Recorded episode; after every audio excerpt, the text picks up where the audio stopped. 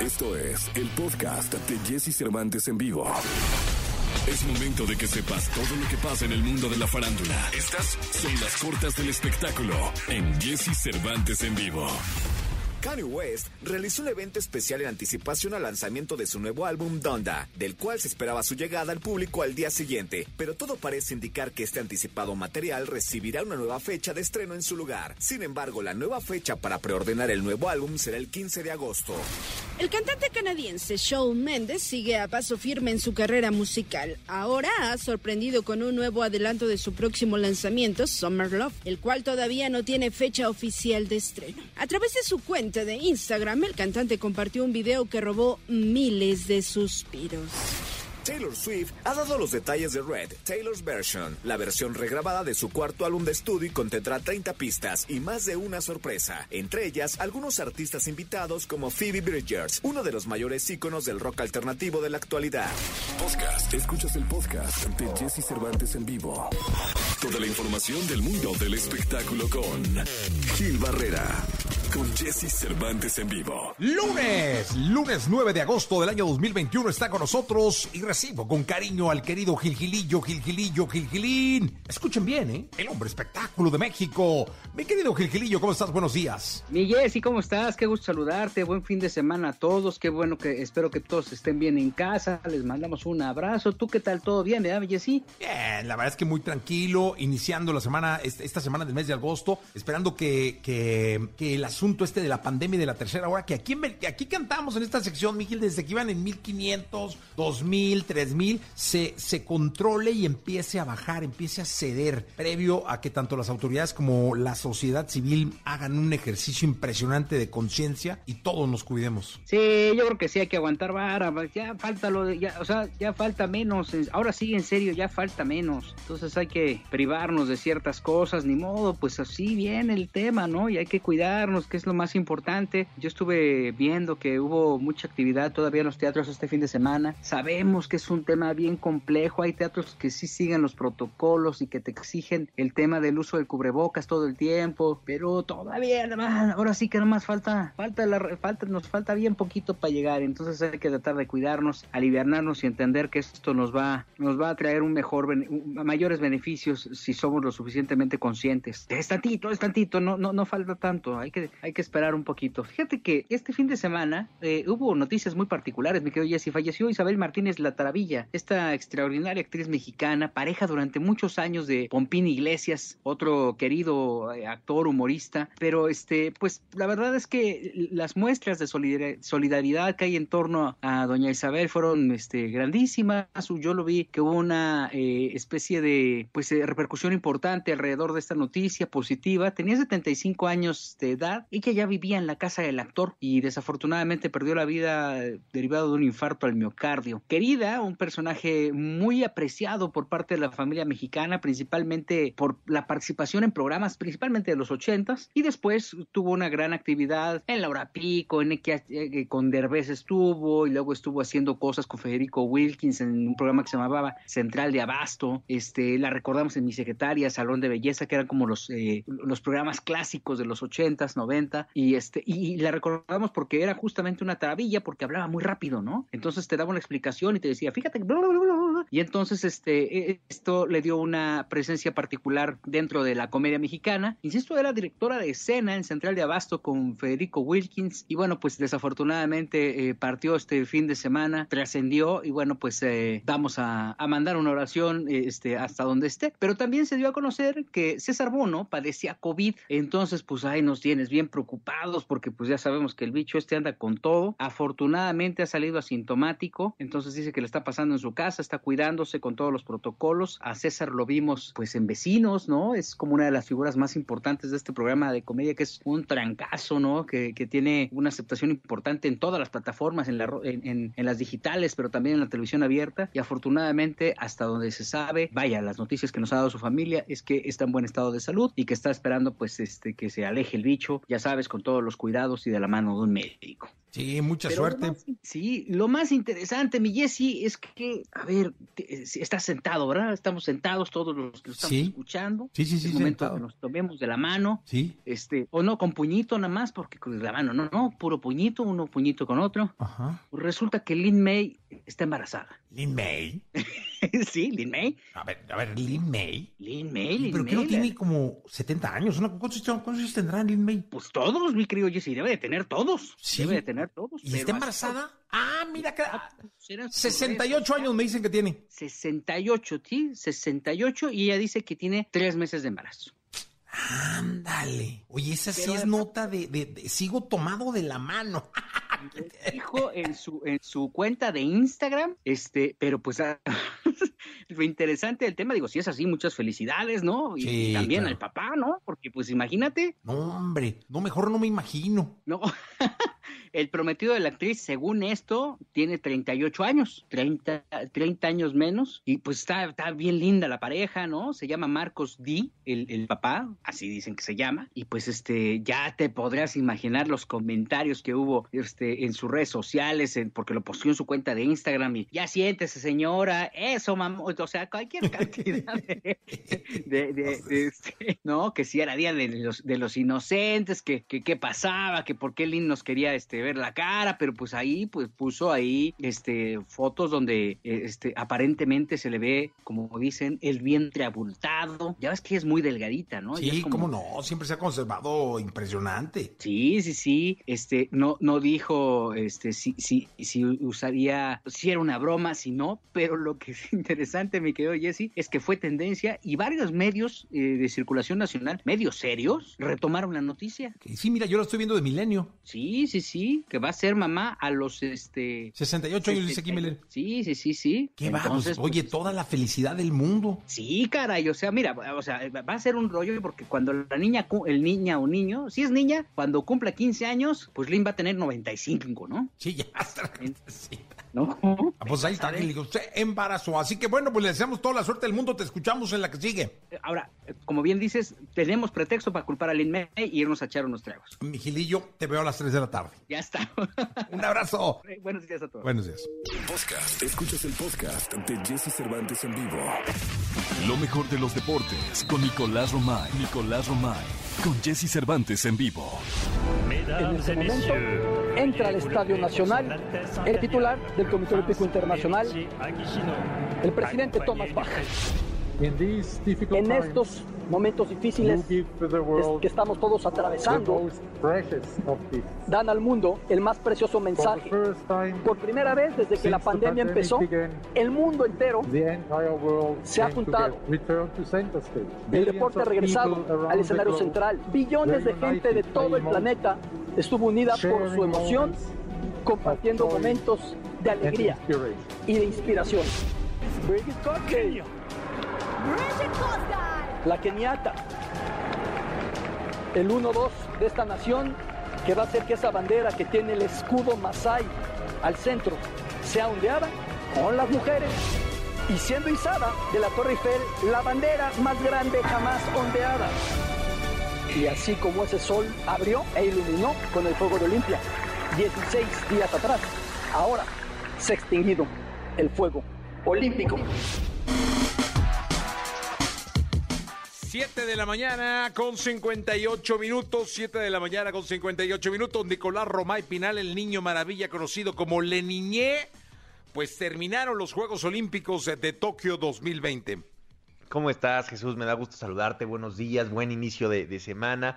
Terminan los Juegos Olímpicos de, Tokio, Jesús, y hay muchos sentimientos encontrados y lo tenemos que, que decir. Primero quiero empezar agradeciéndote a ti, a la productora Celeste Hernández y a toda la gente que hizo posible que pudiéramos vivir unos Juegos Olímpicos totalmente diferentes, unos Juegos Olímpicos que merecían ser escuchados en la radio y que así fue y que así se vivieron porque representaba mucho para, para todos eh, Tokio 2020 y fue espectacular la cobertura que se tuvo en MBS Radio, de verdad que todas las madrugadas escuchando los eventos más importantes, una cobertura informativa en el día a día, en los diferentes programas, en los enlaces, eh, que creo que estuvo a la altura de lo que representaba Tokio 2020 y eso nos deja muy contentos, ¿no? Evidentemente a todos, pero por el otro lado también tenemos que, que, mencionar que México tuvo una participación muy mala en estos Juegos Olímpicos. Se termina con cuatro medallas de bronce, el lugar 84 del medallero. Desde los Juegos Olímpicos de Atlanta no se tenía una actuación eh, tan mala. En, en, unos olímpicos. Entonces, pues eso sí preocupa, la verdad, y sobre todo preocupa porque después de que en Londres era el, fue el pico más alto de unos Juegos Olímpicos fuera de territorio nacional, Río y ahora Tokio, parece que vamos en caída libre, Jesús.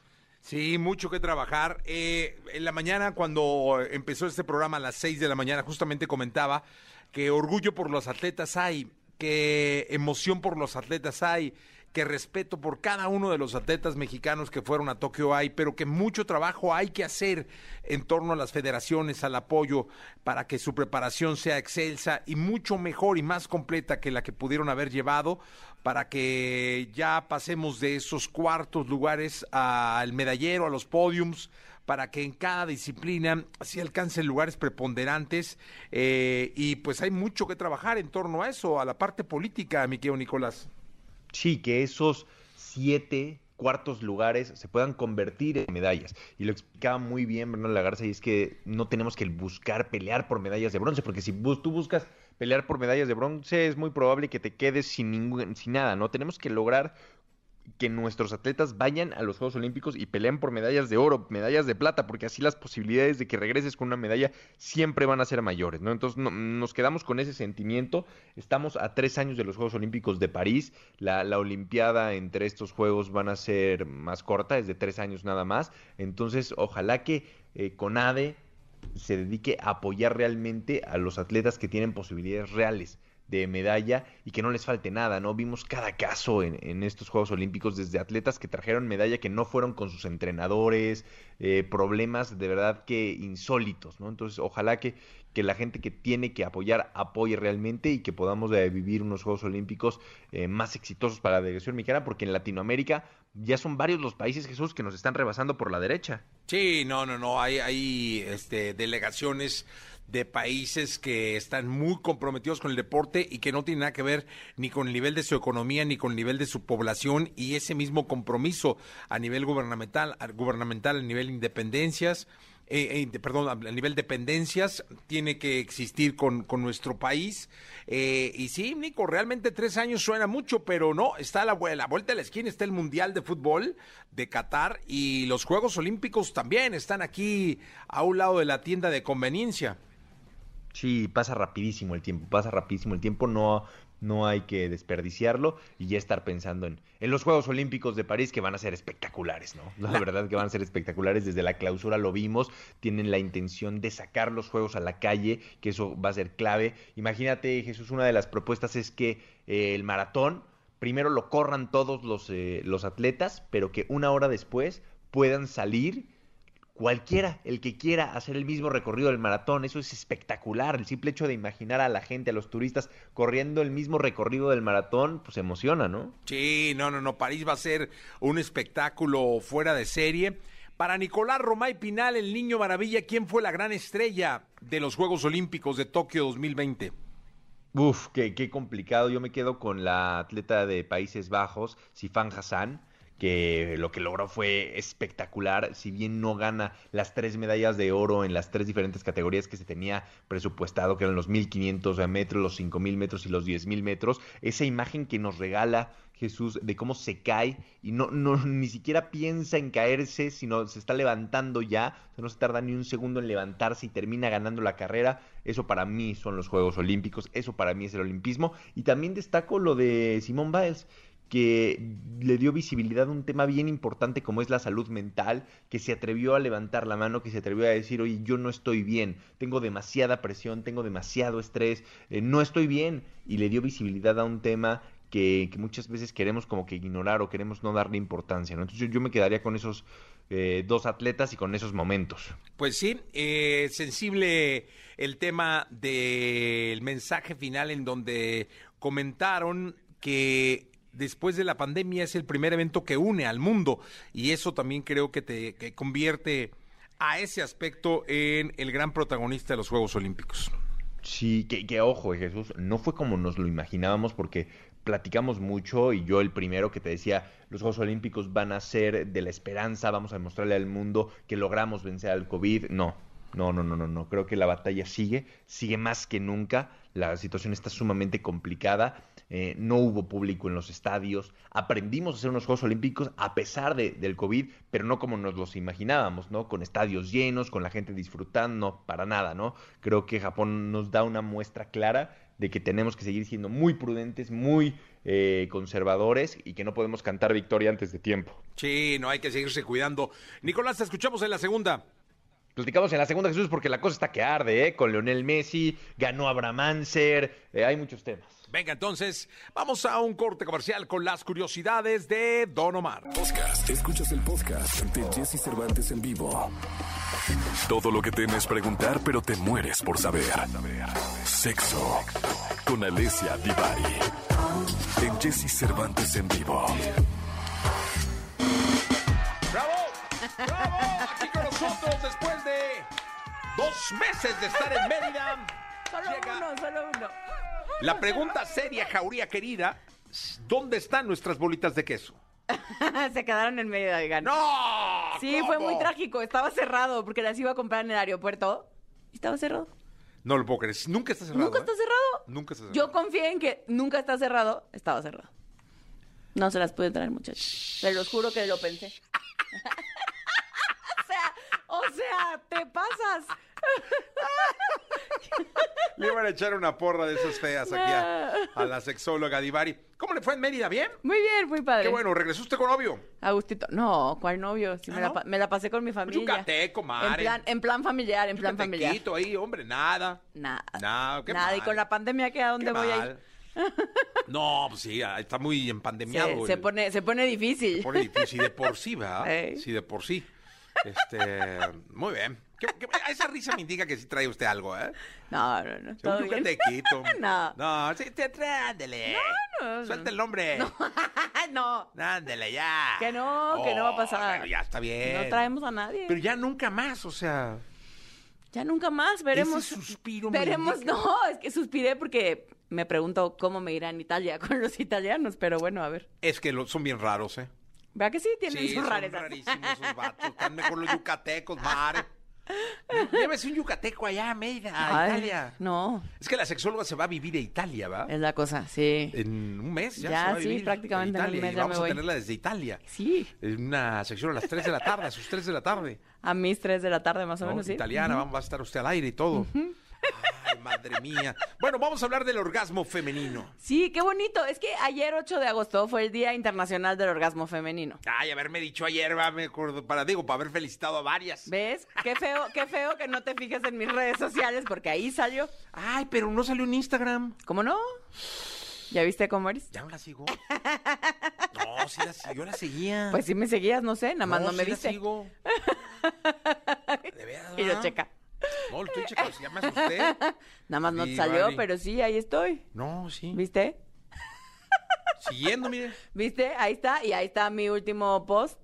Ah, está bien raro. Yo Ay, pensé que era de los Juegos raro. Olímpicos. Pensé que dije, no, hombre, ese es gimnasia rítmica de los Juegos Olímpicos. No, ¿De veras, es, el, eh? es el Día Internacional del No, Orgasmo. pues ponga usted en grande eso, Día Internacional del Orgasmo. Sí lo vi, ¿eh? ¿Viste? Pero este, dije, no, hombre, mira, hoy es día así de, de, de una gimnasia rítmica o algo, ¿no? No, ayer fue Día Internacional del Orgasmo. Es un día que empezó en el 2007 en Brasil, fue propuesta brasileña y cada año ha ido consiguiendo más países adeptos eh, para eh, conmemorar este día que lo que busca es eh, concientizar acerca de la sexualidad femenina y del derecho al placer de las mujeres, ¿no? Que todavía, tristemente, en muchos lados sigue...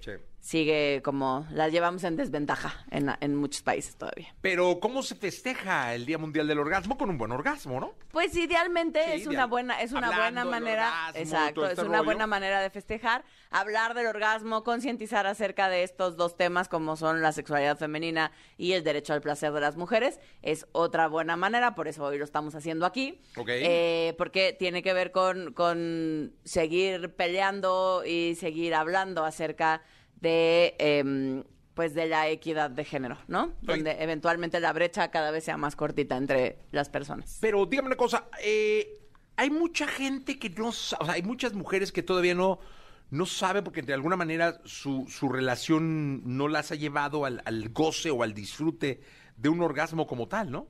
Claro, es Igual que además, hombre, ¿eh? Sí, sí. Es que además el tema es que sigue, pareciera que en pleno siglo XXI ya no tendríamos que estar hablando de este tema, pero lo cierto es que sigue habiendo muchos mitos, empezando por el más básico de todos que nos regaló el papá Sigmund Freud, que es el, el- el famoso tema del orgasmo vaginal. Y entonces sigue habiendo muchísimas mujeres que se centran en la penetración y en querer alcanzar un orgasmo vía vaginal, eh, porque si no sienten que no están teniendo un orgasmo o que no, o que no, que algo no está bien con su sexualidad, cuando lo raro es tener un orgasmo vaginal, lo común y a lo que todas tenemos acceso es al orgasmo vía clítoris. Eh, dime una cosa. eh, el hombre es el más clavado en el orgasmo vaginal, ¿no?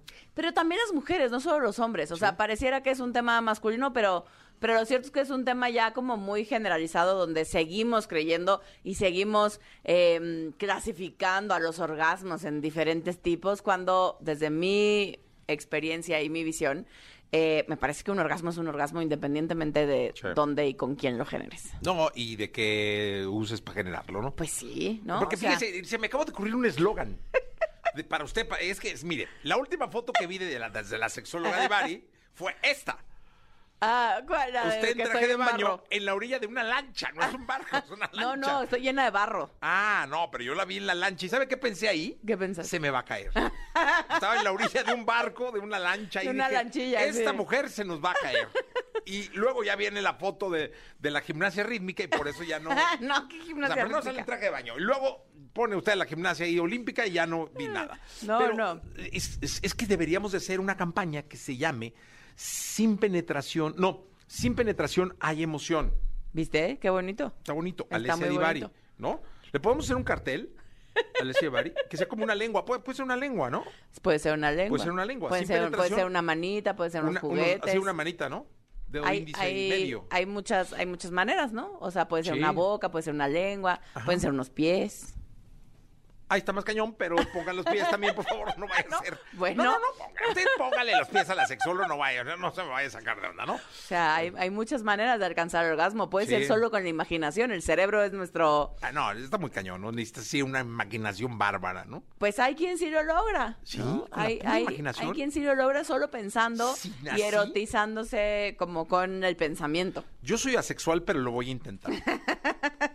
Con la pura, o sea, nada más pensando. Nada más pensando, no, por supuesto no son la mayoría de los casos, eh, son la gran minoría, pero sí hay personas que solo con estarse imaginando, recordando un encuentro o... em, porque el cuerpo empieza a sentir, nuestro cuerpo empieza a sentir con solo imaginártelo. fantaseando, ahí es como. Exacto. Mire, somos aquí dos, cuatro, seis, ocho.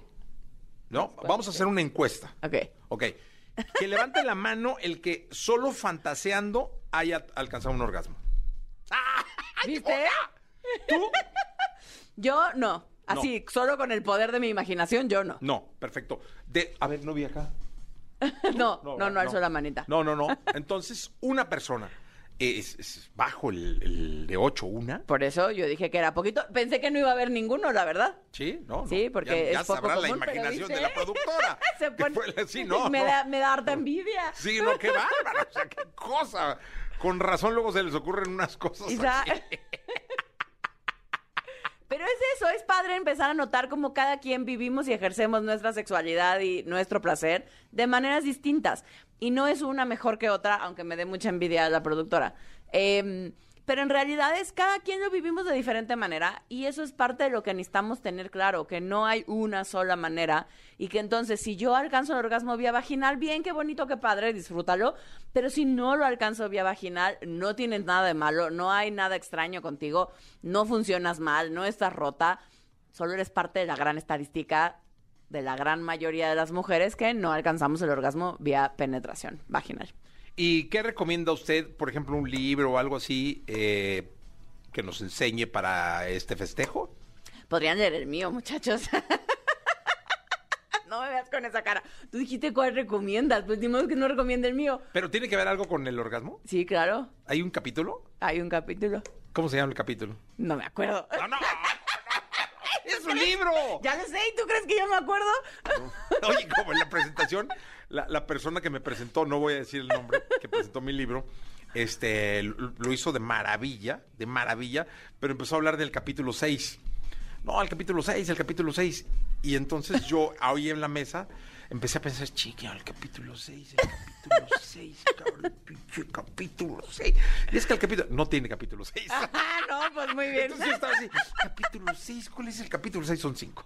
Este, Muy bien, no, pero pues así le pasó a usted ahorita Así que ya no se acuerda de los nombres No, yo no me acuerdo, o sea, me acuerdo de todo lo que, más o menos de lo que escribí, pues, pero si me dice exactamente en qué momento, en qué capítulo, no me acuerdo ni de, De nada, cerca. ¿no? No, bueno. No. Pero pues que rico, ¿no? Un buen Exacto. orgasmo, un buen orgasmo. es- Siempre se agradece. Siempre se agradece con lo que tengan a la mano. Exacto. Este, o con la mano. O con la Eh, mano. Pero sí, buen orgasmo para festejar el, el día, eh, El, el día, día de ayer, ¿no? el día de ayer fue el Día Internacional del Orgasmo Femenino. ¿Usted cómo lo festejó nada más así Yo poniendo pa- su post? pasándomela bien, sí. Ah, pues, sí, de- de- ah, muy bien, eh, muy bien, no, muy bien.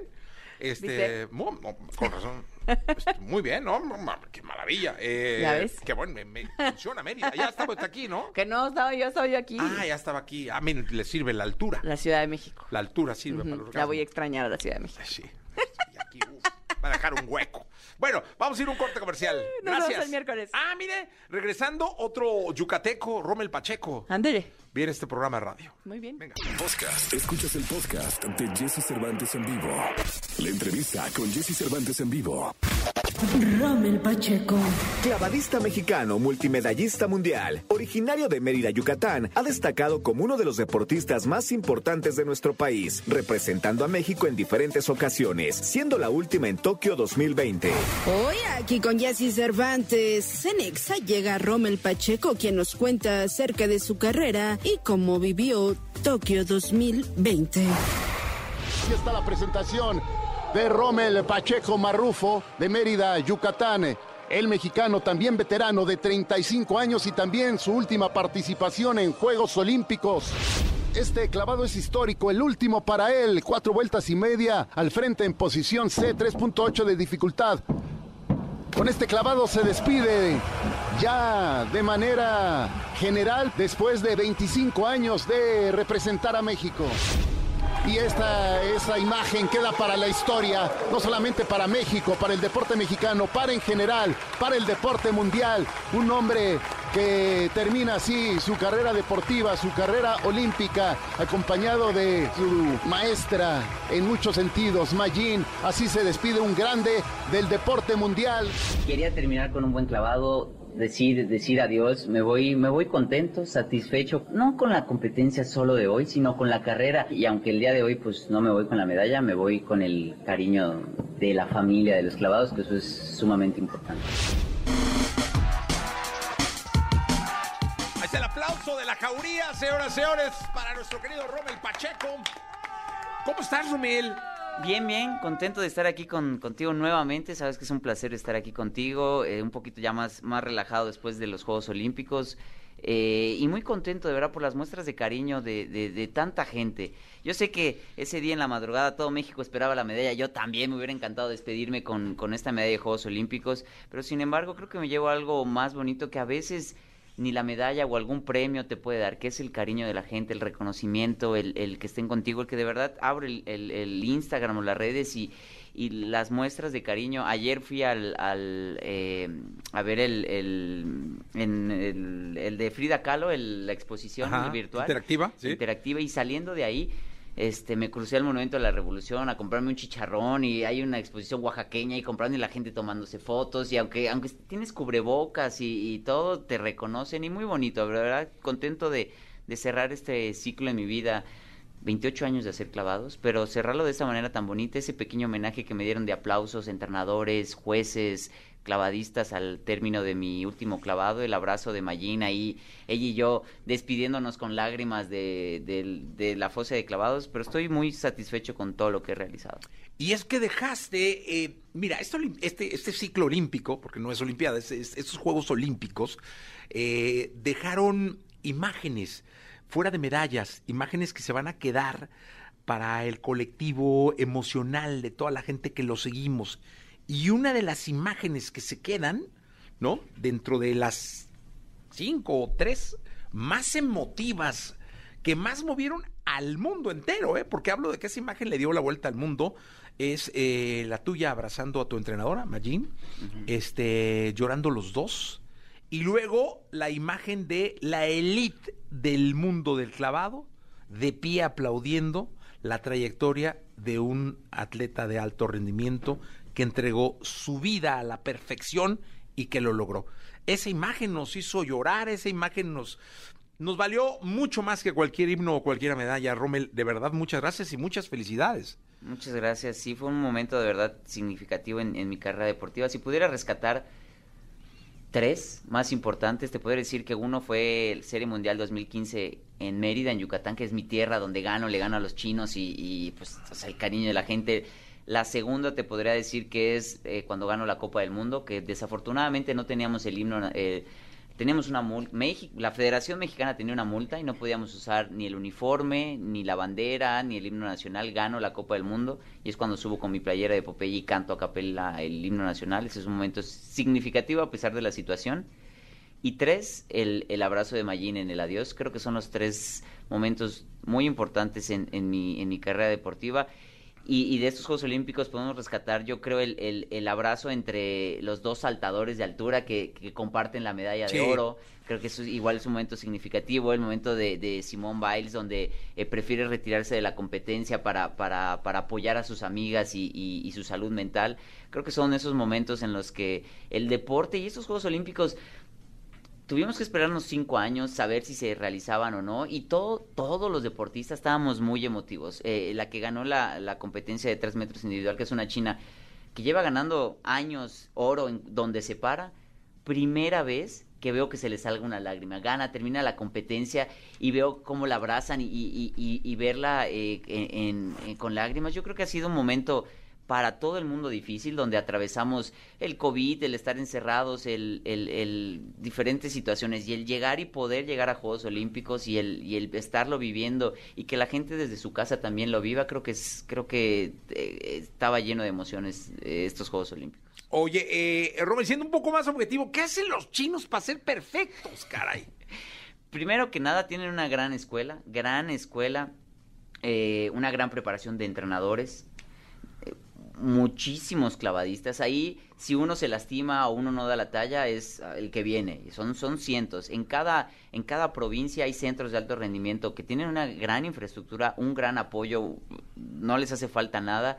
Y dos, por ejemplo, ahorita para la pandemia, yo en mi caso, ocho meses no me tiré ni un clavado. ¿Por qué? Porque estaban cerrados los centros de entrenamiento por el tema de COVID, pero en China a pesar que hubo COVID y, y, y, y de allá? ahí de ahí surgió, uh -huh. no dejaron de entrenar ningún día. Desde el primer día hicieron burbujas, tuvieron nacionales, tuvieron competencias y, y pues no es lo mismo llegar con sin ocho meses de, de, entrenamiento de clavados. A pesar que yo estaba en mi casa y con lo que tenía, ahí me veías cargando el garrafón, haciendo sentadilla, brincando en la silla, todo lo que pudiera para no dejar, pero pues no es lo mismo. Claro. Y, y los británicos también. También eh, han subido de nivel a raíz del, de Londres 2012 antes de unos Juegos Olímpicos, cuatro años antes, el país sede eh, invierte en, infraestructura, en, en, entrenamientos, capacitación para llegar a los Juegos Olímpicos y, y, y, dar batalla. Después de eso, Londres se ha mantenido y en los clavados ha tenido un, excelente nivel, algo que debemos de nosotros como México aprovechar. México tuvo los Olímpicos del, del 68, digo, ya es hace muchos, muchos años, pero creo que podríamos adaptar mucha mucha preparación y muchos cambios que han hecho. Por ejemplo, eh, España después de Barcelona 92 es cuando tuvo su, su despunte y a, pesar que ahorita tienen o que tuvieron la crisis económica, no, no, no descendieron de nivel en el tema deportivo. Eh, ahí te pongo una pregunta que siempre me he hecho. ¿Hay que medir el resultado de una delegación olímpica por el número de medallas? No siempre, no siempre el número de medallas refleja lo que está pasando, pero sí, sí, sí es uno de muchos parámetros. Un indicador. Un digamos. indicador del cual se, se, puede, se puede tomar base. Este año ha sido complicado y pues esta administración ha sido complicada. No ha habido una reducción abismal en, en muchos, eliminación del fideicomiso de cultura, ciencia, arte, el deporte. No puedes eliminar eh, recurso y querer mejores resultados. Año con año el presupuesto del deporte disminuye. Llegó a estar en 7 mil millones de pesos. El día de hoy está en 2.400 millones de pesos. ¿Cómo quieres que incrementen los resultados si disminuyes el, el, presupuesto. O sea, es, es, complicado. Y ese, y ese presupuesto no es directamente alto rendimiento. Esos 2.400 millones van enfocado a deporte en general eh, y alto rendimiento va, va, una pequeña parte. Entonces, mi labor va a ser ahí eh, con los diputados, decirles que el deporte no es un gasto, es una inversión. Ahorita el COVID todo el mundo quería hacer ejercicios en su casa y estaba viendo videos de YouTube porque saben la importancia de una buena salud. Bueno, pues eso es a través de una cultura física y la única manera de, de implementar eso es a través de programas y el programa requiere presupuesto y el presupuesto es pues lo que se encargan los diputados. ¿Qué vas a hacer ahora, Robert? Cuéntale al público porque ya nos pasamos de, de, de tu parte deportiva a, a, lo que viene. Cuéntale al público que, que, te está escuchando, que nos está escuchando por todo el país, que, que está escuchando hoy en día en Guadalajara, cuna de grandes grandes deportistas. El, gobierno de Jalisco ha tenido logros importantes. A, eh, nivel, a nivel nacional teníamos una competencia del, del 96, me tocó asistir a la primera, llevo bastantes años en esto, hasta el año pasado que le cambiaron el nombre, que es Olimpiada Infantil, donde el primer lugar a nivel nacional siempre fue Jalisco, luego Nuevo León, y así iban descendiendo. Entonces han invertido bastante bien en el deporte. Muchos de los de los de los deportistas olímpicos que fueron ahora son son de Jalisco. ¿Y qué voy a hacer? Durante campaña la gente me, me, ponía en el pool de personas, de deportistas, artistas, y, sabemos que muchas veces algunos, ya que han tenido la oportunidad, pues no han tenido un gran desempeño.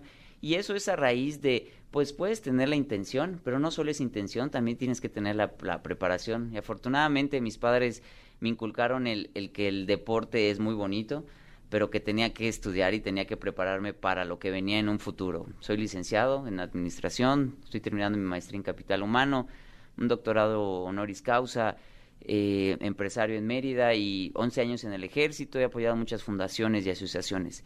Y esto fue porque yo desde, desde de verdad, desde niño, en mi cabeza tenía dos, dos objetivos y los sigo teniendo. Bueno, era la parte olímpica y el segundo es ser gobernador algún día de Yucatán para poder ser gobernador algún día de Yucatán, es un proceso largo, de mucha experiencia y primero que nada hay que prepararte. Este es el primer paso, el, el, ser diputado. Entonces no fue una decisión al aire de, ah, hoy voy a ser diputado. No, agradezco la invitación que, que me hicieron para poder eh, estar en estas elecciones, pero yo ya lo, ya, ya lo traía como plan de vida. ¿Y por qué? Y la gente me pregunta, Rommel, ¿por qué vas a la política? Sobre todo si en este país sabemos que es negativa, sucia y, y vas a manchar todo lo, positivo que has hecho en, tu carrera deportiva y es para generar un cambio. Si bien no voy a cambiar toda la política, pero seguramente voy a cambiar y voy a tocar algunas vidas de algunas personas y, van a salir adelante, así como a mí me tocó, de verdad, sobre todo a mis papás en, en mis inicios les tocó tan difícil el conseguir los apoyos, el que, el que yo pudiera salir a competir y si yo puedo facilitarle eso a, a, a alguien, a estudiar, a hacer deporte, a, de verdad a mejorar, eh, voy a estar sumamente agradecido.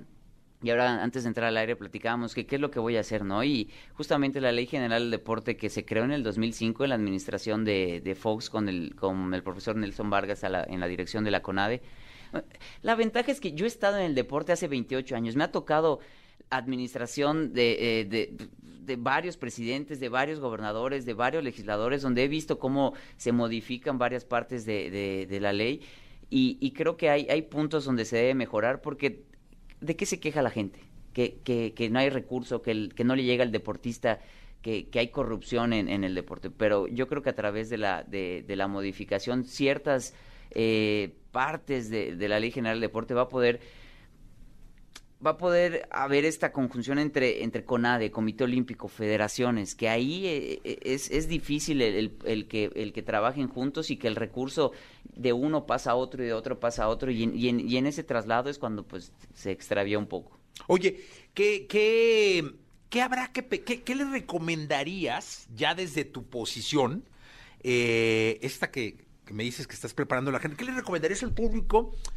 Que pudiera pensar de Ana Gabriela Guevara. O sea, si estuviéramos tú echando un cafecito, ¿no? Digamos ahí en, Mérida, tranquilos, este, el mercadito este donde venden además unos papazules maravillosos. Y te dije, oye, mi Romil, ¿qué piensas de Ana Gabriela? ¿Qué, como que, ¿Qué me retroalimentarías al respecto? A mí me tocó llegar al Comité Olímpico a los 11 años, cuando Ana Gabriela eh, estaba eh, empezando la parte más fuerte de, su, de su carrera deportiva. Me tocó ver eh, en Juegos Panamericanos, verla ganar. O sea, a mí me tocó ver a Ana en lo más grande de, de, su esplendor deportivo y entrenar ahí con ella, porque ahí corría junto con ella. Me tocó verla como, como, como senadora, luego una parte como diputada y ahorita en, la CONADE.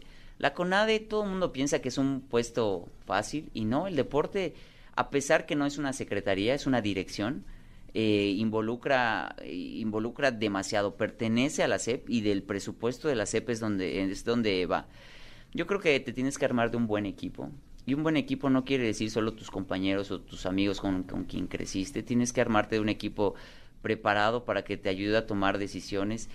Y en México pasa que el, que el dirigente, la gente que está hasta arriba, a veces nos da, eh, no sé si es miedo o no te gusta decirle lo que se está haciendo bien, pero también la otra parte de la moneda que es donde se puede mejorar, ¿no? Entonces yo creo que falta un poquito de eso. Yo, yo al, al equipo, siempre a mi equipo le he dicho, a ver, si yo estoy haciendo mal, por más, no importa qué sea, dímelo para poder corregir. Entonces, en esta ocasión hubieron cuatro medallas eh, de bronce. Si haces un comparativo a lo largo de los años, han habido Juegos Olímpicos donde han habido solo uno, en 1992, en Atlanta 96. Eh, la vez pasada fueron cuatro, pero fueron de, eh, de hubo plata, ahora fueron de bronce. Entonces no es que no es que esté bien o esté mal el resultado, la gente obviamente espera más. Lo que sí veo preocupante es que hay países como como Ecuador que es mucho más pequeño y una economía mucho más pequeña que la de México esté por arriba de México con, con, medallas de oro. Cuba, ¿qué digamos de Cuba que que, que, que, que nos superó por, por, por muchísimo? Entonces, haciendo un lado quién está actualmente el día de hoy, se tiene que hacer un programa de aquí a 20 o 30 años.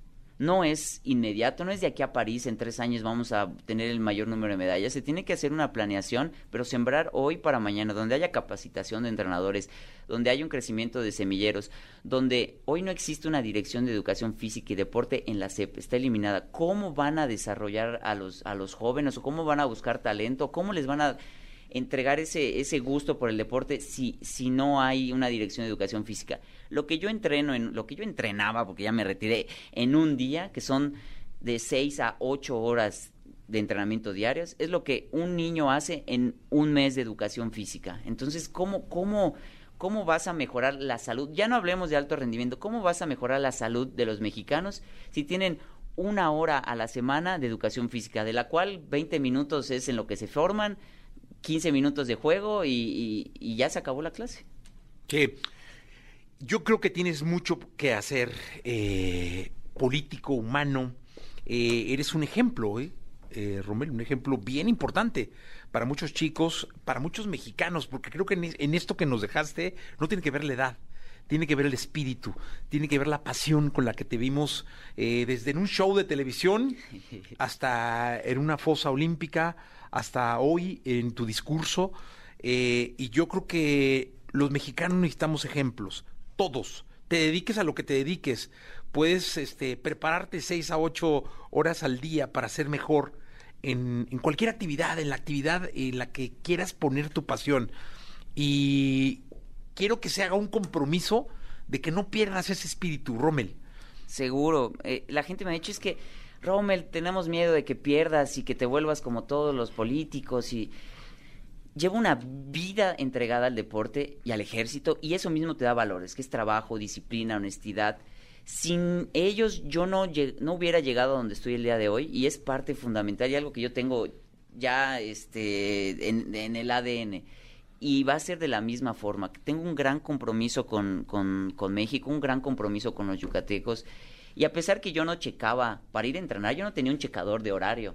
O sea, ni me decían sí o no, o, lo que tenía que hacer era a través de, de, de, mí, de mi convicción. Es la misma, es, la, es, lo mismo. ¿Para qué poner en juego mi carrera deportiva si no es para hacer las cosas bien? Porque, ¿qué te dice la gente?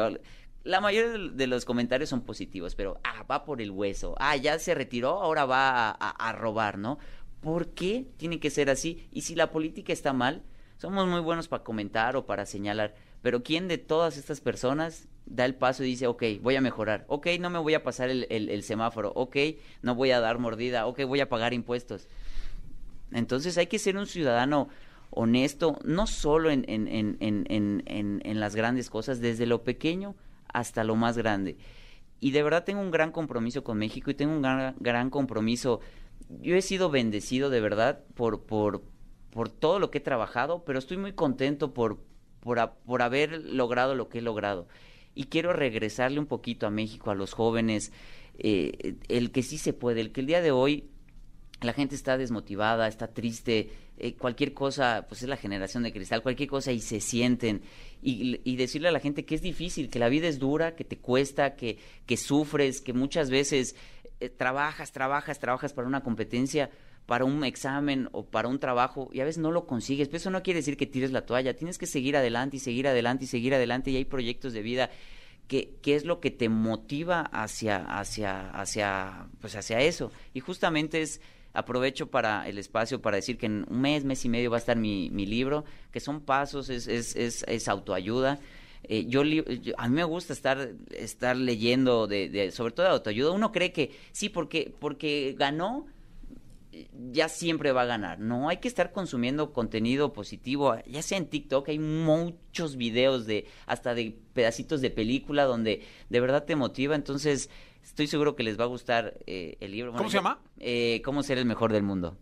Está, ya está, este, lo están imprimiendo. Y, y, yo, bueno, yo lo leía, pues, no sé si porque es, o sea, es mi, mi historia y mi bebé. ¿Qué se siente ser el mejor del mundo?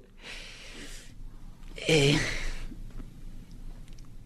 en, el momento como que ni te das cuenta, ¿no? Compites, ganas y como... Y, ya después a, los 10 minutos, al, día siguiente, quien te empieza a hablar y te das cuenta, oye, pues sí, o sea, soy el número uno de, del mundo en mi, en mi profesión.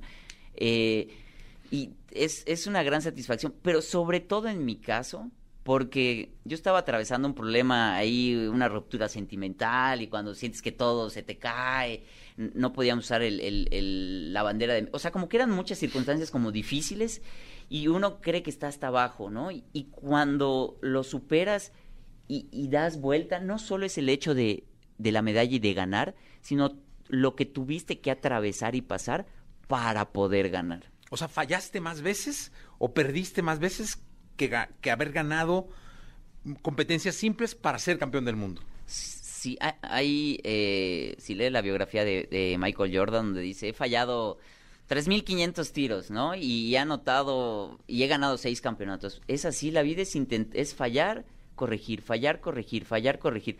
Para poder hacer las cosas bien, nunca va a ser a la primera, lo va a ser perfecto. Tienes que tener una, un, un, aprendizaje previo para poder hacer las cosas bien. Llevo, la gente cuando le pregunto, ¿alguien sabe, cuando doy conferencias, ¿alguien sabe cuántos clavados he hecho en mi vida? Y te lo pregunto a ti, ah, ¿te imaginas cuántos clavados más o menos en 28 años? Te iba, te iba a preguntar, justamente porque alguna vez platicando con Lorena Ochoa, me decía que la repetición hace la perfección. Así es. Este, y yo dije, ¿cuántos clavados se habrá tirado este hombre? Aproximadamente dos millones, poquito más de dos millones. Imagínate que son todos los días, son seis horas, haces entre 100 y 300 clavados al día, entre la alberca de esponjas, eh, la acrobacia y los, los clavados de preparación y los clavados de competencia, son muchos. Y aún así estás parado a la hora de hacer tu clavado, a la hora de competir, y pues hay nervios, hay temores, hay muchas cosas, tienes más adrenalina. No es lo mismo hacer un clavado al entrenar, que estás tranquilo, a cuando estás parado ya, tienes más fuerza, muchas cosas que hay que controlar. Caes. El, trampolín es una plancha como la de los piratas de, de 5 metros por 50 centímetros de ancho.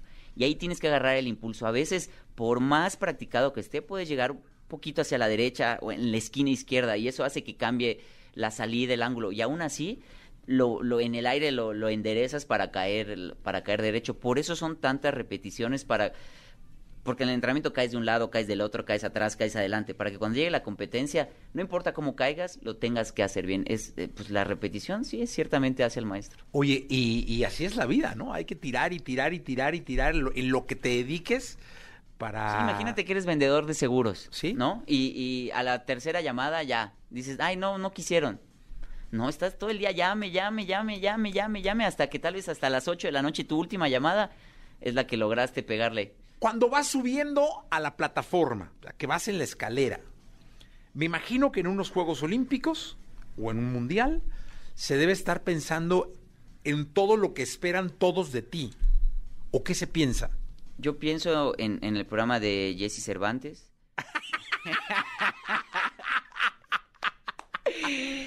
pues, de hecho, no, o sea, sí está todo. O sea, no puedes decir, ah, no, no, nadie me está viendo. Eh, eh, eh, no, importa si tiro mal, los jueces no me están viendo. No, claro que no, sabes que están los jueces, sabes que está tu entrenadora. Porque luego la entrenadora está ahí y yo valoro mucho a Machín y a los entrenadores. ¿Por qué? Porque las mismas horas que tú estás entrenando, ellos están ahí. Si tú ganas, ella gana. Si tú pierdes, ella pierde. Pero cuando ya es la competencia, ellos no, no pueden hacer nada, ¿no? O sea, eres tú, entonces el trabajo de ellos es evaluado por, por ti. Entonces cuando tiras mal o algo no te sale como quieres, o sea, a mí en lo personal es como, hasta me da, eh, no me gusta porque sé que está mal para ella. Pero bueno, eh, regresando a la pregunta, que tu mamá, que tu esposa, que la tele, que el patrocinador, que la maestra de la escuela que te, que te dijo que si te tiras bien, que te ayuda a medio punto, todas esas cosas tienes que hacerlas a un lado. Lo único que puedes estar pensando en ese momento es respirar y tengo que subir la rodilla derecha, dejar el brazo atrás, la mirada enfrente, una, dos, tres, cuatro, una, dos, tres, cuatro. Y todos los pensamientos de, ¿y si fallo? ¿Y si gano? ¿Y si dejé el gas? Todo eso lo haces a un lado y nomás enfócate a tu clavado. Sí, no pagué la tarjeta. También te llegan esos pensamientos. No, y así como te llegan buenos de, sí voy a ganar, también te llegan el y si lo fallo y en el entrenamiento antes de la competencia cae un poco corto, un poco pasado, entonces me abro antes, me abro después, ¿qué, qué, hago? O sea, todo eso tienes que limpiar tu cabeza y, a, lo que, y a lo que vas. ¿Cómo ve Romel Pacheco el futuro de los clavados en México? Muy bueno. Olvidemos de París, olvidémonos de lo cómo ves el futuro, los chicos que vienen, muy chicos muy jóvenes que estuvieron ya en la Olimpiada. De hecho, conmigo en lo individual estuvo Osmar, tiene 17 años, eh, tiene muchísimo talento, eh, tiene mucho para seguir creciendo, igual en la plataforma, hombres, mujeres, hay, hay mucho, hay mucho por hacer, hay que darles este seguimiento y esta preparación.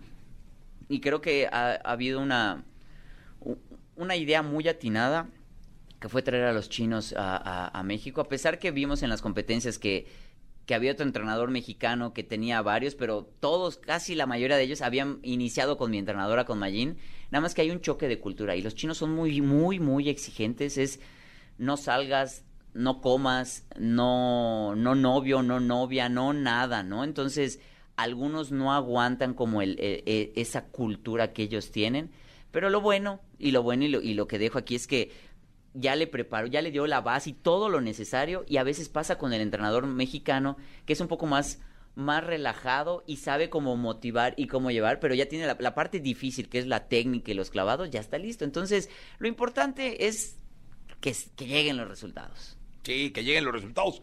Y ahora, como diputado, Rommel, vamos a estar nosotros, los mexicanos, como tus entrenadores, viéndote en el trampolín y esperando que no nos falles en la ejecución. Claro que sí. Porque si pierdes tú, vamos a perder nosotros. Así es, el, sé el gran compromiso y por eso la gente me dice, ¿por qué no sigues para, para París? Son tres años y podría seguir en sincronizado con, con Osmar porque probamos antes de, de, ir a, ahorita a los juegos. Y lo hago bien y físicamente estoy bien.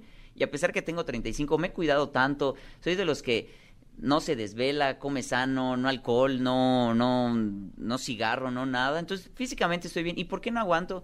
Porque tengo esta enorme responsabilidad que es que es la diputación, que no no es un la verdad es que no es un juego para mí, no nada más es así ah, soy diputado tres años y me voy a dormir en el curul como como algunos hemos visto ahí en el noticiero, no, es para ir a trabajar. Entonces, por eso eh, tomo, tomo la decisión de también ya retirarme y, enfocarme directamente a esto. Y sí es válido el señalar, es parte.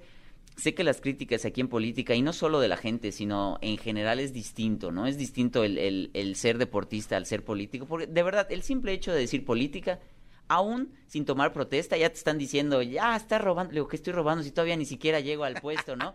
Y no es, y no es por eso, miren, y eso eh, eh, el otro día lo estaba aclarando, afortunadamente he trabajado tanto, son tantos años, he invertido bien, he estudiado, que no me ha ido mal, me ha ido bien y, eh, eh, y tengo negocios por fuera y tengo campañas y tengo conferencias y lo del libro. Y estoy afortunadamente bien. Esto no lo hago por, por, por, lo monetario, lo hago porque tengo este, este este ideal de verdad de cambiar las cosas. Y si me siguen viendo, si viajo, si ando en algún yate o, lo que he hecho normalmente, o tengo un, buen coche, un buen reloj, que no empiecen a decir, ah, porque se lo robó. No, lo he hecho siempre, lo he vivido siempre, lo he disfrutado y al contrario, no, no está peleado yo creo que no está peleado. Si tú has trabajado y te lo has ganado, no está peleado en con que lo disfrutes, pero lo que sí es muy importante es que en ese camino tú también motives a más gente a que también pueda conseguir las cosas. No es bajar a México, a, o sea, no es bajarlo de nivel, es al contrario, subir de nivel a todos los mexicanos, que todos tengan la oportunidad de crecer y tener. Yo he estado yendo a China hace 15, 20 años y me ha tocado ver la evolución de China. Las primeras veces no habían casi edificios, veías a la gente un poquito más eh, eh, económicamente más abajo. Ahorita los ves, edificios, casas, mejor vestidos, mejores coches en la calle. ¿Y por qué? Pues sabemos que los chinos es una cultura muy trabajadora que ha crecido. Entonces, eso es lo que hay que debe de pasar con México. No, no estancarnos, que la economía suba. Hemos desafortunadamente hemos aumentado los índices de, de los indicadores de pobreza de, de 50 y algo por ciento a, a 61 más o menos, ¿no? Entonces, ¿cómo va a haber una mejor repartición de los bienes si la economía va para abajo? Si hay menos inversión extranjera porque no hay certidumbre. ¿A los ¿Tienes 35 años? Sí. ¿A los cuántos años vas a ser gobernador de Yucatán? Pues podría ser en, en tendría que ser en 18 50 años más o menos. Más o menos, sí. 50 y tantos. A, menos que, que es un milagro y en tres años, en tres años sería la, la, siguiente gobernatura. En nueve años, podría ser en tres, nueve, eh, Tú dinos. O 15 años. No, pues no. Nueve, ¿no? En nueve, yo creo que nueve es, es, un, es un buen parámetro. Hay mucho por hacer, hay mucho por aprender. Y, y yo, agradezco la confianza de la gente, porque no fue plurinominal, fue eh, elección popular y agradezco mucho la confianza de la gente, pero así como me la he ganado en el deporte, ahorita también tengo que seguir ganando, me la dieron. Ahora estos tres años es trabajar. Y aunque, aunque la Diputación Federal es aquí en San Lázaro y es legislar, eh, ver el presupuesto, también quiero estar mucho tiempo en, en, en Mérida, en Yucatán, para ver las necesidades y que me sienta la gente cercana a mí siempre me han tenido cercano. Como deportista yo voy y compro chicha, chicharrón en el puesto de la esquina, mi torta de cochinita, contesto en las redes sociales. Ahorita va a ser la misma manera y va a haber una casa de enlace también para que estén en, en, en cercanía. Y aunque el presupuesto del diputado ya no es como antes, ni tienes la, la, chequera abierta para, para, pues la gente me escribe, oye, necesito medicamentos, necesito esto, eh, estoy en el hospital, muchísimas solicitudes y no hay, no hay, eh, no hay un presupuesto directamente para eso. Créanme que voy a buscar la manera de, de, de bajar recursos, de ver los programas, de también si hay algún empresario escuchando, vincular entre, entre iniciativa privada y, y, sociedad, que es, que es muy importante. Y creo que ese es un tema importante que hoy las empresas tienen que pagar impuestos, eso es, eso es obvio, ¿no? Pero si podemos ver la manera de, de, incentivar a ese pago de impuestos a través de programas que vayan destinados a, ciertas acciones específicas sociales, yo creo que te va a dar más gusto ir a pagar tus impuestos, porque ¿qué dicen hoy? Pago impuestos, pero se lo roban, ¿no? Entonces, si tú puedes eh, de esa manera ver a dónde va tu, tu, tu, tu, tu carga fiscal en, en, pro de la sociedad, yo creo que eso es, eso es bueno y es importante. Eh, cuentas claras y transparentes, yo creo que la, la gente es lo que quiere. Y amistades largas. Rommel Pacheco, muchas gracias. Mira, muchos saludos de la gente, mucha gente conectada con nosotros, llamándote, mandándote mensajes. Gracias. Eh, de verdad, agradecemos muchísimo tu presencia. Eh, bueno, en TikTok, en Facebook, en Instagram, en YouTube, en Twitch. Eh, estamos prácticamente en todas las redes sociales, en todo el país. te están escuchando y la verdad es que es un placer tenerte aquí. Nosotros los que los que estamos acá representamos solo a una parte de los mexicanos que, que te admiran y que quieren seguirlo haciendo. Rommel, con un aplauso te despedimos. Gracias, por los momentos que nos has dado. Gracias por todo lo que lograste y esperamos que no nos falles. Claro que no, y para que estén pendientes de mí y me exijan Rommel con WM-Pacheco en todas las redes para estar en, comunicación. Y eso he estado pensando ahorita. Bueno, subo TikToks y, en traje de baño y entrenamiento. El día de hoy, pues ya no va a ser, pero en, empaparlos un poquito más de, del tema de la legislación, de las iniciativas y todo eso. Lo voy a hacer de una manera divertida para que aprendamos y nos divirtamos. Eso, Rommel, gracias. Vámonos. Podcast. Escuchas el podcast de Jesse Cervantes en vivo. Toda la información del mundo del espectáculo con Gil Barrera con Jesse Cervantes en vivo. Es el 9, 9 de agosto del año 2021. Recibo con cariño al querido Gilgilillo, Gilgilillo, Gilgilín, el hombre espectáculo de México con información de Guadalajara, Jalisco y de don Vicente Fernández. ¿Qué le pasó al charro de Huentitán, mi querido Gilgilillo? Ay, este, mi Jesse, pues mi gente que luego nos mete cada sustazo. Sí. Resulta que estaba en el rancho y que estaba ahí bien tranquilo, ya sabes, viendo a los caballos y que, que dónde está tal y que dónde está tal caballito y que, que dónde está el jabón para los caballos y que se nos cae. Mm.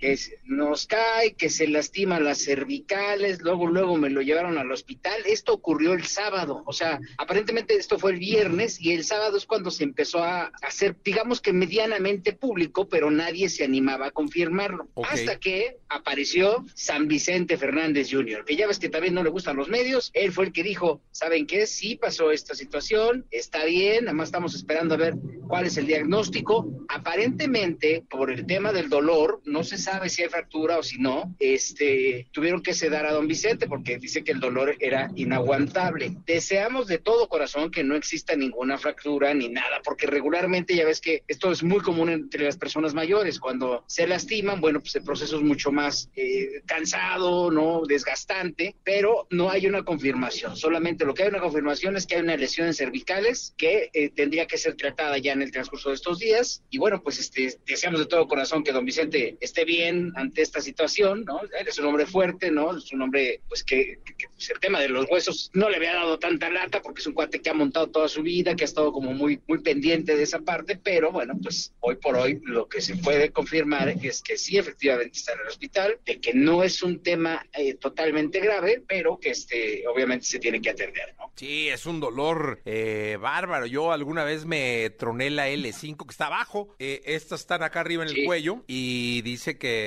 es, es bárbaro. O sea, va- esperamos que don Vicente salga pronto y salga bien. Le mandamos un abrazo hasta, hasta los sigue hospitalizado, ¿no? Sigue hospitalizado, esto ocurrió, insisto, en el rancho de los Tres Potrillos. Es que también don Vicente no se está en paz, mi, mi, mi Jessy, ya sabes que él es bien inquieto. Sí, hombre, para todos lados, siempre anda para todos lados y, y hay que hay que esperar que, que todo salga bien y se recupere, que no lo tengan que operar, ¿va? Sí, caray, o sea, ojalá y sí tengan, encuentren como un, una rehabilitación pronta a que se siga echando el salto del tigre, porque eso sí, ¿eh? Sigue siendo un garañón, don Vicente. Entonces esperamos de todo corazón que, que esté bien. Este, le mandamos un abrazo a toda la familia Fernández, que bueno, que no ha visto la suya en estos días con don Vicente y que esperemos que ya todo se normalice y esté, este, pues, eh, en completa calma, ¿no? Sí, la verdad es que le mandamos un abrazo muy grande a él, a toda la familia. eh, y me imagino que tanto Gerardo como Alejandro como Vicente deben estar muy pendientes. El potrillo andaba en Europa. Sí, andaba, eh, sí, andaba por allá. No sé si ya andaba ya de regreso, estaba ya por regresar, pero bueno, pues sí, ojalá y ya, este, ya estén en contacto. Mira, el hecho de que Alejandro no regrese de manera inmediata te habla de que el tema está medianamente controlado, ¿no? Sí, la verdad es que sí. Pronta recuperación para nuestro queridísimo don Vicente Fernández. Gil, hasta el día de mañana. Y Jessy, muy buenos días a todos. Buenos días. Podcast. Escuchas el podcast de Jesse Cervantes en vivo.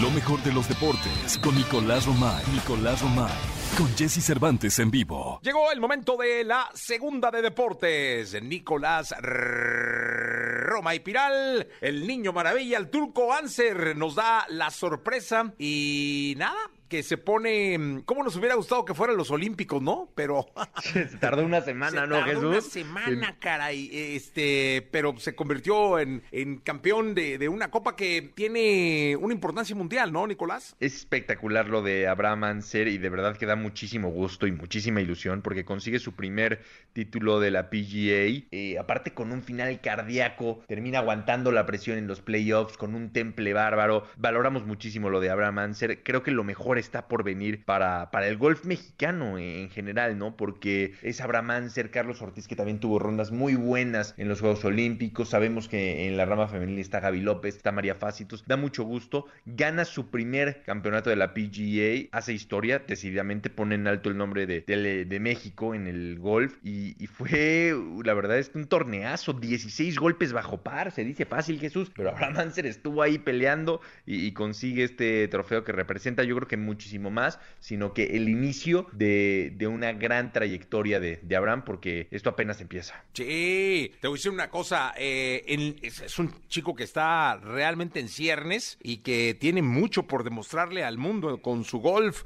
Eh, insisto, 15 días antes y nos llevamos la de oro. Sí, sí, caray, sí, podemos decir que, que nos tardamos, pero bueno, Entendemos que, que, los torneos, cada uno tiene su complejidad, cada campo es diferente, cada condición es complicada, ¿no? El clima en Tokio era muy difícil, el viento en Tokio, entonces bueno, eh, se entiende que, que, por eso el golf es, tan, un deporte tan difícil, ¿eh? Porque es muy complicado, Jesús, que siempre ganen los mismos. Sí, no, no, no, no, es, es yo siempre he dicho que meter el, el tamaño de pelota con el tamaño de cabeza de bastón, con las yardas que hay que meter en el tamaño del hoyo, no, hombre, eso es complicadísimo, mi querido Nicolás. Oye, y Sí, Messi, difícil. la imagen del fin de semana, Leo Messi llorando, despidiéndose del Barça y conmoviendo al mundo. Qué difícil, Jesús. Fue un fin de semana de locura para, para Messi, para el Barcelona, desde que se anunciaba que, que parecíamos no dar crédito, ¿no? Yo el primero, la verdad. Parecíamos no dar crédito cuando el Barcelona decía, oye, no vamos a poder registrar a Lionel Messi, ya estamos acordados todo con él, no lo vamos a poder registrar. No se entendía lo que estaba pasando, ¿no? Y después que sale Messi en una conferencia de prensa en donde tan solo al salir se quiebra, se rompe. O sea, fueron varios los minutos de Lionel Messi llorando, desconsolado, después de una conferencia en donde dice, lo intenté todo, ya estábamos de acuerdo, la liga no está dejando que me registren y pues tengo el tiempo en contra y me, me tengo que ir, ¿no? Explicarle a la gente que el Barcelona está sumamente endeudado y que superan la masa salarial permitida por la, por la liga. Entonces no pueden inscribir a Lionel Messi que tiene un sueldo altísimo, por más que se lo recortó al 50%, sigue siendo un sueldo muy alto y el Barcelona no está en condiciones de registrarlo. La, la, pregunta es, ¿hicieron todo lo posible realmente? Messi hizo todo lo posible, el Barcelona hizo todo lo posible, la liga hizo todo lo posible. Yo creo que la respuesta es no. Creo que faltó voluntad de todas las partes, ¿no? Seguramente en algunos más, en otros menos, pero pierden todos y creo que nunca se dieron cuenta de que tenían que unir voluntades para salvar esto, porque pierde el Barcelona, pierde Messi y pierde la liga. Hoy la Liga de España, Jesús, vale menos de lo que valía ayer. Sí, no, totalmente. Y todo parece indicar que debe ser el Paris Saint-Germain el que mm, de alguna manera tenga ya en sus filas a Leo Messi, ¿no? Sí, da, da la sensación. Eh, el entorno de, de, Messi estaba muy cercano con el París, en el París ya lo están prácticamente recibiendo, están pendientes en el aeropuerto, y con esto, ¿quién diría, Jesús? Que el capitán del Real Madrid y el capitán del Barcelona iban a terminar jugando en el Paris Saint Germain esta temporada, ¿no? Sí, no, y aparte va a ser un espectáculo verlos, ¿eh? Sí, sí, sí, y ahora sí la obligación del París en la Champions League, ya te imaginarás de qué tamaño es, ¿no? Sí, no, no, después de esto no hay manera que no gane cuanto torneo pise y que no gane cuanto partido juegue. Sí, estoy, estoy de acuerdo. Entonces, bueno, pues a, a esperar, pero sí, esta es la noticia del año de la década, ¿eh? Me atrevería a decir, no solamente del año, sino de la década. Sí, conmovió al mundo la noticia y pues esperemos ahora sí que se haga oficial, que digo, está más que cantado, pero que se haga oficial su llegada al Paris Saint-Germain. Mi querido Nicolache, hasta el día de mañana. Te mando un abrazo, Jesús. Buen inicio de semana. Buen inicio de semana, Nicolás Roma y Pinal, el Niño Maravilla. Continuamos con el programa. Escucha a Jesse Cervantes de lunes a viernes de 6 a 10 de la mañana por Exa FM.